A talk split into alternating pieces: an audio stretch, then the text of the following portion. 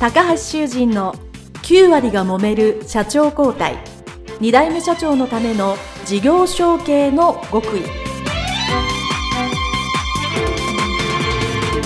この番組は2代目社長専門経営コンサルタント高橋修人が経営に悩んでいる2代目社長や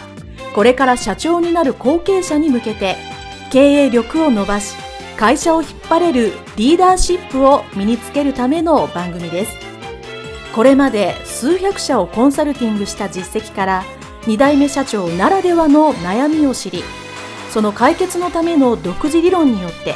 2代目社長もまた従業員も幸せに仕事ができることを目指した内容です。皆さんこんにちは。事業承継コンサルタントの高橋修人です。本日は牛銀本店代表取締役小林浩二さんの解説の回でございます。どうぞよろしくお願いいたします。えー、牛銀さんのね、あの、インタビュー、小林さんのインタビュー聞いていただけたかと思うんですけども、あの、えー、一緒に載ってたね、あの、ホームページとかご覧いただけたでしょうか？あの、すごい お店というかね、あの創業120円の非常に綺麗な、綺麗なというか由緒ある日本家屋のね、感じの素晴らしいお店で、まああの、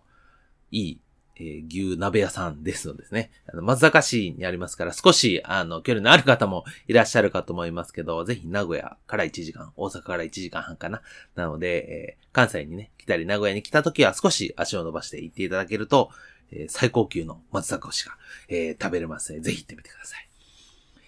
はい。まあ、そのですね、えー、小林社長小林さんの、えー、インタビューだったんですけど、いくつかね、えー、前編後編通じて、えー、ポイントがあったので、えー、解説をしていきたいかと思います。えー、まあ、三つ、えー、いつもの通りですね、考えておりまして、一つ目はですね、えー、これ結構私の中で、あの、面白いというか、あの、レアケースだなと思ったのはですね、えーまあ、前編で、えー、ご自身がですね、会社を、この牛銀を継ぐか継がないかと言った時に、えー、どういうふうに感じたかというところを、えー、よくお聞きするんですけど、えそこで、あの、小林社長はですね、あの、あだ名が牛銀だったと。ですね。あの、まさか自分のお店の名前をですね、あだ名にされてるというのはですね、えなかなか私もなかったものですから、えすごいなと。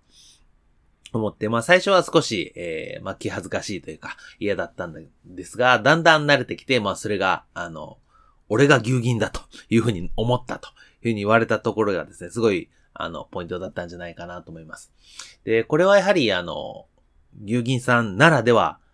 かなと思っています。えー、通常のですね、あの、一般的な中小企業の事業承継であれば、当然、えー、うちの会社もそうですけど、あの、何々株式会社って言っても、普通の人、その、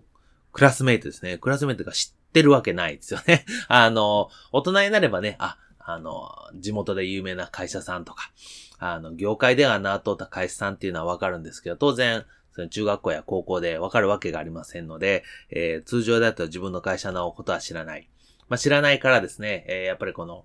経営者の息子であってもですね、あの、自分の会社のことよくわからなかったり、もっと言うと、えー、なんか、悪いとこばかり目についたりっていうことになるんですよね。ただやはりあの、こちらの本当に名門の老舗のお店でいらっしゃいますので、やっぱり地域の皆さんがですね、牛銀っていうのは本当にいいお店だ。素晴らしいお店だ。っていうのはみんな知ってるわけですよね。ですから、えー、同級生が当然その自分の親からですね、聞くわけです。そうするとやっぱり同級生に、えー、いるというのは、まあ、うん、誇りというか、誇らしいことだったんだと思うんですよね。まあ、それが回り回って、当然小林さんご自身も気づかれたということですので、なかなかね、自分の、えー、親とか、えー、まあもしくはおじい様でもですね、あの自分の会社いかに素晴らしいと言ってもなかなか受け取れない世代っていうかね、えー、時期に、やっぱり周りから全然違う、えー、友達からそういうふうに言ってもらったっていうのがすごく、あの、すんなり事業承継につながった一つの要因だろうなと思います。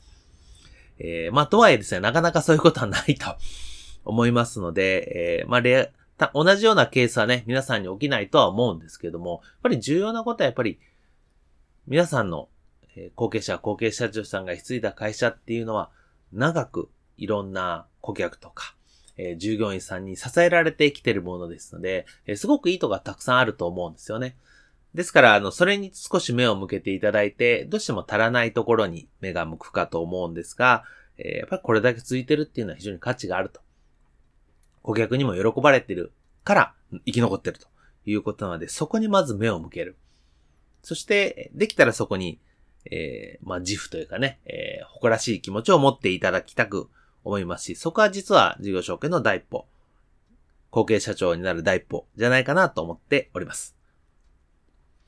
はい。そしてポイントの二つ目はですね、社長になったら何が一番、えー、まあ、困ったというか、えー、変わりましたかっていうとですね、小林社長はこう言われましたね。即決しなきゃいけないかったということですね。これはやっぱり、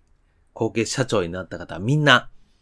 思うことだと思いますね。それまではあくまでも社長、まあ自分の父親が、もしくは母親がいて、自分はナンバー2だったわけですね。そうすると、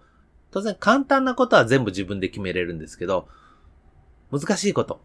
もう少し言うとややこしかったりめんどくさかったりすることはですね、一旦自分ではなく、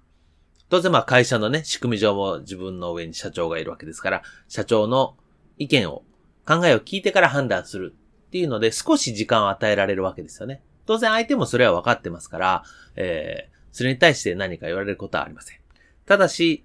今度自分が一番上ですよね、代表取締役社長になったらですね、えー、これはどうなんですかって言われた時に、やっぱり即決しなきゃいけない場面っていうのはたくさんありますね。もちろん、一回持って帰って考えますっていうことももちろんありますけども、えー、そうじゃない場面っていうのはたくさんあると思います。なので、その即決して、えー、これは判断基準のもとにいいとか悪いとか、やるとか、やらないとか、えー、改善するとかっていうのをですね、決めていかなきゃいけない。毎日毎日、いろんな場面で決めていかなきゃいけない。っていう即決を求められるというところがですね、やっぱり大きな違いかなと思います。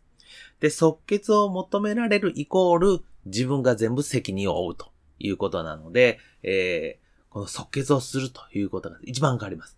ですから、えー、もしこれで、このプログラムをお聞きいただいた皆さんで、まあ、後継者ですね、まだ社長になる前の方はですね、意図的に、こう、決断すると。いうことをですね、練習されてる方がいいと思いますね。早く決断する。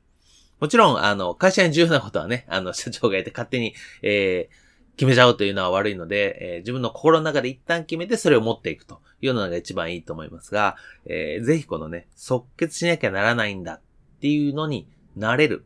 もしくはそういうことがあるんだっていうのを知っていただくというのが重要かと思います。えー、そして三つ目ですけども、えー、当然ですね、これだけ伝統のあるお店ですから、えー、大きくまるっと変えるわけにはいきません。当然引き継ぐとこ、当然うまくいってるところ、事業承継で重要なところは、うまくいってるとこをわざわざ変えずない。ですね。それはそのまますることによってしっかりいいとこを継承していく。しかし、改善できるとこ、そのいいところを伸ばすために少し改善できることは改善していくと。いうことがですね、えー、とても重要だというふうにいつも言っています。えー、小林社長の場合はですね、まさに、えー、二つやられたということがありました。まあ、一つは必要に迫られたということですけども、えー、建物がですね、やはり、え、それだけ長くしてるので、回収する時期になったということで思い切って回収した。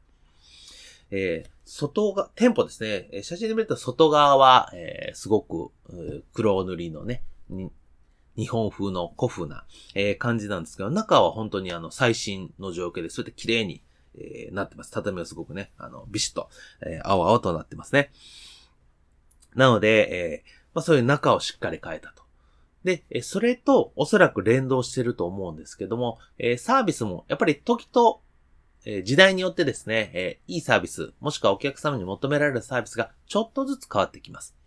しかし、伝統のある会社さんっていうのはやっぱりそれを守っていく。ですね。え10年、20年、しっかり守っていくっていうところで良さもあるんですけども、やはり時代に合わせる部分っていうのは必要だと。いうことで、えこのサービスの仕方をですね、少し今風に変えたというところがですね、え小林社長、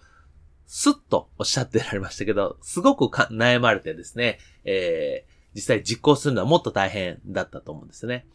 えー、途中でですね、あの、少しお話しされてましたけど、やっぱり、それを今風にするために、えー、やっぱご自身だけじゃなく、外部の力ですね、マナー講師を呼んできて、研修をしたり、で、実際やってみて、えー、フィードバックをしたり、まあ、その中でですね、あの、奥様の、えー、おかみさんですね、若おかみ様の、えー、力も非常に重要だったっていうふうにおっしゃってますけども、やっぱりそこをしっかり変えて、お客様に喜んでもらおうっていうところをですね、ずっとやり続けられた。で、えー、私も事業承継のコンサルしてて相談を受けるのはですね、やっぱりその少し変えなきゃいけないとこに、え、なかなか、えー、協力、参画してくれない従業員さんがいらっしゃると。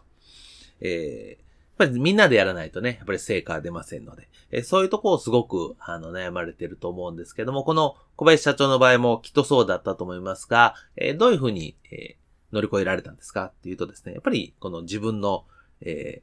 ー、牛儀に対する思いっていうのがまずベースにあって、そして実は本当にその従業員さんがよしやろうって言ってくれたのは、その社長になるまでの、まあ、過去の自分がどんな風に行動してて、どういう風にやってたかっていう行動をみっと、ずっと見られてて、それと今社長になって言ってることと同じだから結局やってくれる。まあ思いを伝えるという表現を、えー、されておられましたけど、やっぱ思いを伝えるためにはですね、やっぱ行動で見せないといけないと。で人間見えないものはなかなか信頼できないものですから、やっぱりその思いを伝える前にやっぱ行動が重要なんだなっていうのをですね、改めて、えー、思いました。ですから、えー、なかなかね、えー、従業員さんと、えー、ま、こう、関係性がね、難しいなと思ってる方はですね、もちろん思いを伝えることも大切なんですけど、それと同時にやはり行動ですよね。そう思ってるための、そのためにこういう行動を自分もしてるから、あなたも一緒にやろう。っていう、その行動を一緒に付け加えていただくということがですね、すごく重要だと思います。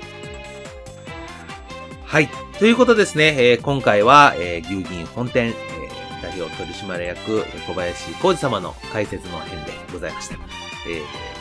ー、重ねてになりますが、ぜひ牛銀本店行ってみてくださいね。はい。えー、それではこれにて終了したいと思います。どうもありがとうございました。失礼します。